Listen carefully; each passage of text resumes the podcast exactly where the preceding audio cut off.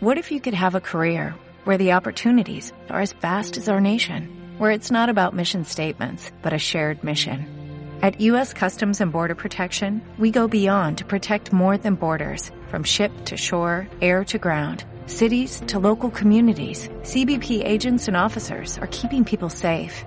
Join U.S. Customs and Border Protection and go beyond for something far greater than yourself. Learn more at cbp.gov/careers. Y dirigente de Ser Federal. Leo, ¿estás ahí? ¿Qué tal, Alberto? Buenas tardes, ¿cómo estás? Hola, ¿cómo te va? ¿Cómo andas? Buenas tardes, Leo. Bueno, Todo bien. estamos eh, en este momento, está, bueno, ya terminó de hablar Macri en la Bolsa de Comercio, pero hay un tema candente, ¿no? Fuerte, que estamos en este momento que se dio hoy, arrancó esta mañana fuerte, Leo, ¿no? Que es el... Tengo que decirle que, bueno, le digo así a Leo, lo, lo tuteo porque lo conozco, lo veo desde hace muchos años, lo sigo porque hace economía en zapatillas y es genial, ¿no? Porque es un analista preciso y exacto y está siempre con, muy buena información, ¿no? Pero saltó lo de las colectoras, no sé, ¿cuál es tu opinión hoy, Leo, de esto? ¿Qué, me puedes decir algo? Eh, antes que nada, te agradezco tus palabras por, por el laburo que venimos haciendo. Eh, respecto al tema de las colectoras, mirá, tengo la misma, casi la misma información que se está dando en los medios. Eh, hoy la realidad es que hoy a esta hora todavía es ilegal porque eh, hay un decreto presidencial de, de, Mauricio Macri hace muy poquito que impedía las colectoras, así que hoy a esta hora sería hablar de algo que no se puede hacer porque porque es, eh, es ilegal. Eh, es una, una cuestión que está ocupando muchos minutos en el aire de las noticias. Me parece a mí que eso no tiene que distraernos del verdadero Que hay, problema. claro, que hay cosas más importantes. Y por, si hay cosas más importantes, yo quiero que vos me digas, porque vos caminás a la calle, vos ves el pulso de la gente, vos ves cómo está la gente, pero tema eh, desempleo y precios, ¿no? ¿Cómo lo ves, Leo? Contame un poco de eso, porque eso es mucho más importante que lo que realmente arrancamos, ¿no? Me parece que esto es más... Absolutamente.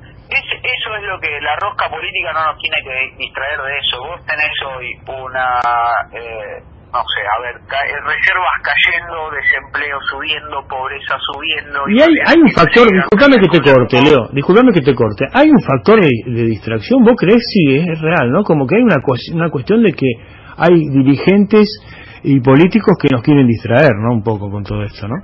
Sí, absolutamente. A ver, es mejor hablar de, del humo electoral que de estas cosas, porque bueno, solucionar eh, de fondo el problema de la pobreza y del desempleo en Argentina requiere trabajo, pensamiento, y hoy hay, digamos, reina lo que es la- la- las pocas ganas de pensar la política.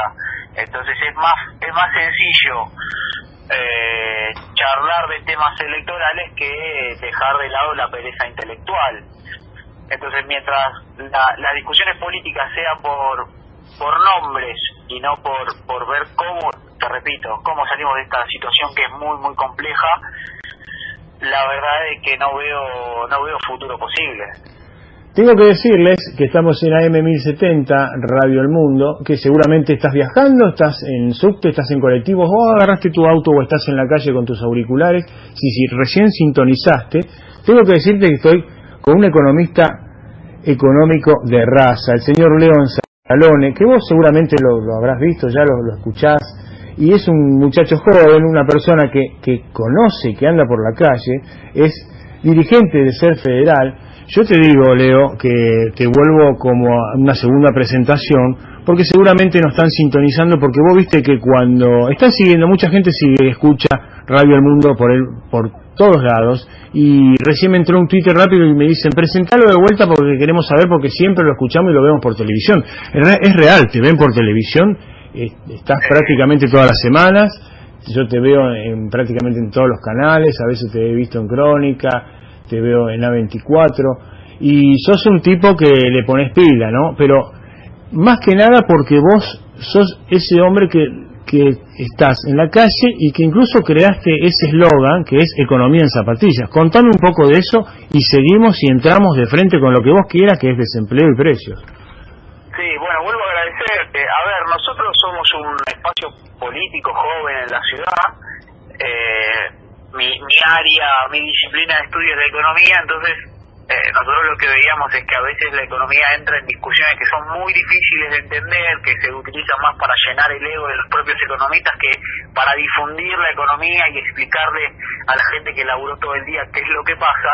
Entonces, con la intención de, explicar la economía de la manera más sencilla posible, surgió la idea de hacer videos eh, en YouTube con el nombre de Economía en Zapatillas y bueno, tuvimos la suerte de que eso nos llevó y nos lleva a poder charlar de economía en distintos medios, en la tele, acá con ustedes, así que ese es un poquito nuestro objetivo, ¿no? Digamos, analizar la economía, observarla, pero también no, no ser comentaristas, sino plantear ideas y plantear... Y vivirla de alguna manera. los tenemos todos, digamos. La idea es, bueno, ¿cómo salimos de acá? Y creo que es lo que le falta a la política. De, contame algo, ¿qué pasa con la inflación? cuando sube el dólar porque eh, yo mucho no conozco de esto, pero sí conozco de que yo el año pasado compraba un paquete de fideos a 22 mangos y hoy está casi 100 mangos, Leo. Entonces, contame un poco esto, qué pasa entre la inflación y el dólar, qué pasa cuando sube el dólar y qué pasa con la inflación, porque yo te vuelvo a repetir, eh, cuando voy al supermercado, me duele el bolsillo, el bolsillo me habla y me dice, no puedo más Alberto, me dice así el bolsillo, me, viste, como viste, como que me tiembla, me dice, no, y entonces yo a veces no pienso tanto en mí, sino pienso en ese jubilado que gana 10.500 pesos y que ahora con un, aumento del 10,37 se va a 11 lucas 400. Es, prácticamente, Leo, lo voy a decir como, esto como si fuera una joda, ¿no? Es como una cargada, ¿no? Está, está muy compleja, muy difícil la situación. Por eso digo, me parece que la política tiene que dejarte, dejar la rosca de lado un ratito por lo menos y empezar a pensar cómo solucionar esas cosas. Volviendo puntualmente a tu pregunta, eh, claramente la inflación y el dólar se retroalimentan, van de la mano. No hay manera de que si sube el dólar no suba la inflación, van de la mano, totalmente. Eh, vos la, el, mes pasado se conoció que la inflación bajó unas décimas, muy poquito, ¿no? Seguimos teniendo una inflación extremadamente alta, pero bajó un poquito y se debió básicamente a que no hubo no hubo gran volatilidad en el tipo de cambio, que más o menos el dólar se mantuvo. Claro, pero ¿cuál es el costo? Porque debe haber un costo para todo eso, ¿no? Eh, Leo, a mí me parece que vos me estás hablando de poner al dólar, plancharlo en una meseta, en un precio, y yo entiendo que para que pase eso tiene que haber alguna cosa, tiene que ocurrir algo que debe ser, eh, que deben entregar muchas más, más dólares al mercado, ¿no?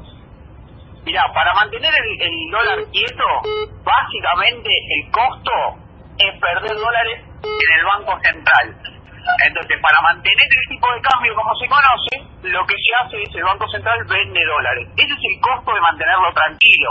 Entonces, la estabilidad del dólar que estamos viendo estos días es un poquito eh, mentirosa, porque vos tenés al Banco Central muy presente, porque el gobierno lo único que quiere es que no se dispare el tipo de cambio como única medida para llegar a las elecciones. Entonces, ese es el costo, el costo del tipo de cambio tranquilo es eh, un banco central perdiendo reservas que, para darte el dato, porque nosotros los que venimos de la economía eh, tenemos que mirar los datos, durante los últimos 30 días perdió eh, dólares a razón de 440 millones por día.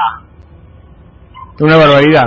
Ahora, Leo, explícame una cosa, porque yo en realidad eh, yo trabajo y llego y dejo la plata y bueno, y mi señora se encarga de todo. ¿Cómo le explicamos a mi señora? Le explicaremos de alguna manera, pero a doña Rosa, que es mi suegra, que está en Mar del Plata, ¿cómo le explicamos a Rosita que me llama todos los viernes a las nueve de la noche para hablar con mi señora y para hablar conmigo y con la nena y con esto y con el otro.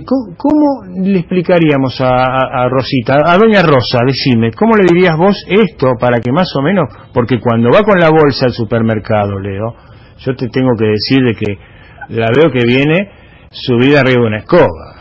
¿viste? no, a, doña Rosa lo que yo haría es pedirle disculpas. Porque nadie, pero nadie lo hace, ¿eh? Nadie lo hace, Leo. pero hay que pedirle disculpas porque desde, desde hace muchos años, muchos años, el sistema político no está a la altura de los sectores más vulnerables. no está a la altura de la gente más pobre, no está a la altura de los jubilados, entonces habría que pedirle disculpas. Y después, el rol, eh, perdón si se escucha un poco mal, estoy en la calle porque estoy yendo a dar clases. No hay problema.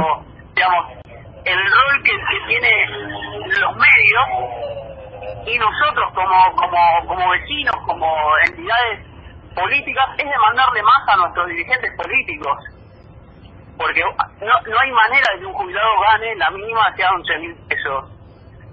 ¿Estamos hablando de una falta de sensibilidad, Leo?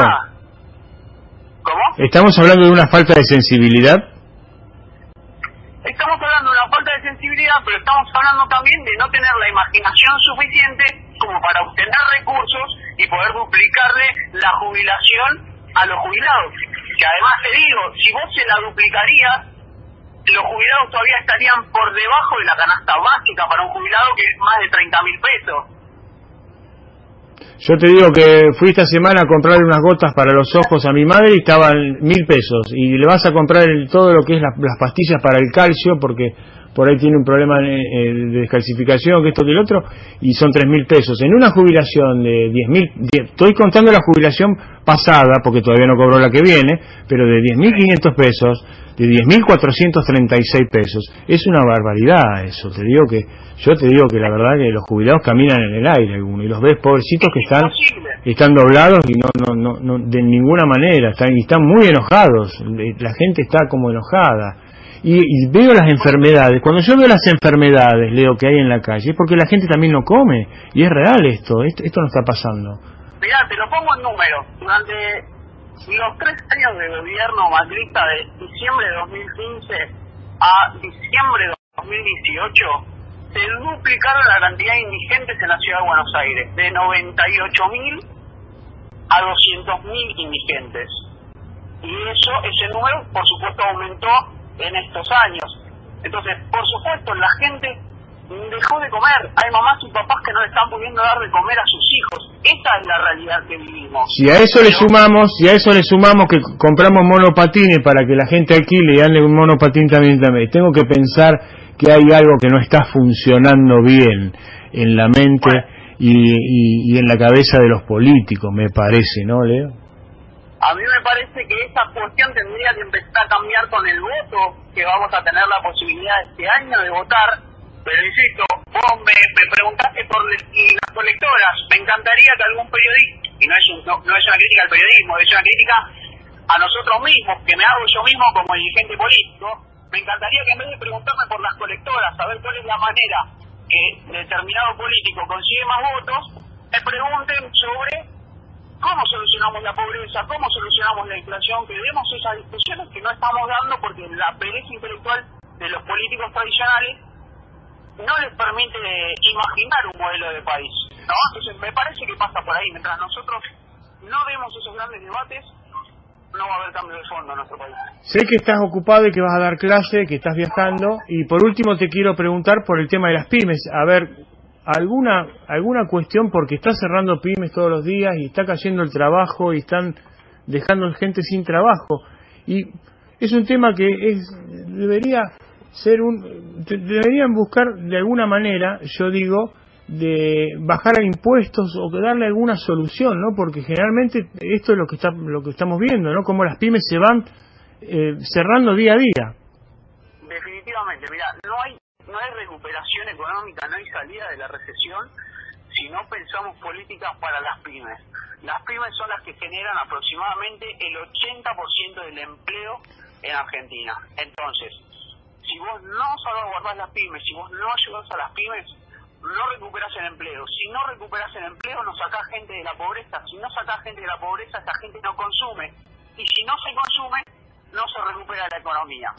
Entonces, medidas, nosotros planteamos una serie de medidas eh, que tienen que ver, en principio, con eh, políticas puntuales para cada sector, de, de, cada rubro de las pymes, pero inclusive también ubicadas eh, por geografía, digamos, no es lo mismo lo que tiene que hacer o la propuesta para una pyme yerbatera de Misiones que para una pyme de fruta fina en, el norte de la Patagonia. Entonces, ahí tiene que haber políticas segmentadas para cada, para cada uno Y después cosas como asegurarles que no les vas a subir más la tarifa, pero el secreto es, vos le podés generar estas condiciones a las pymes, pero si las pymes no venden, no hay salida. Entonces, para que las pymes funcionen, lo que vos tenés que hacer es garantizar que la gente, que vos, tu señora, mis amigos, vos, nosotros podamos ir a comprar a las pymes lo que las pymes fabrican. Porque por más de que vos les congeles las tarifas, si las pymes no venden, no hay reactivación. Exacto. Bueno, Leo, quiero agradecerte que estuviste con nosotros.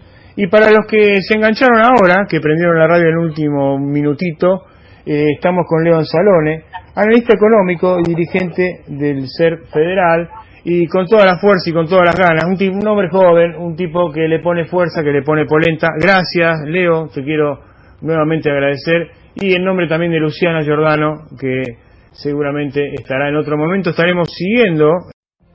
What if you could have a career where the opportunities are as vast as our nation, where it's not about mission statements, but a shared mission? At U.S. Customs and Border Protection, we go beyond to protect more than borders, from ship to shore, air to ground, cities to local communities. CBP agents and officers are keeping people safe. Join U.S. Customs and Border Protection and go beyond for something far greater than yourself. Learn more at cbp.gov/careers.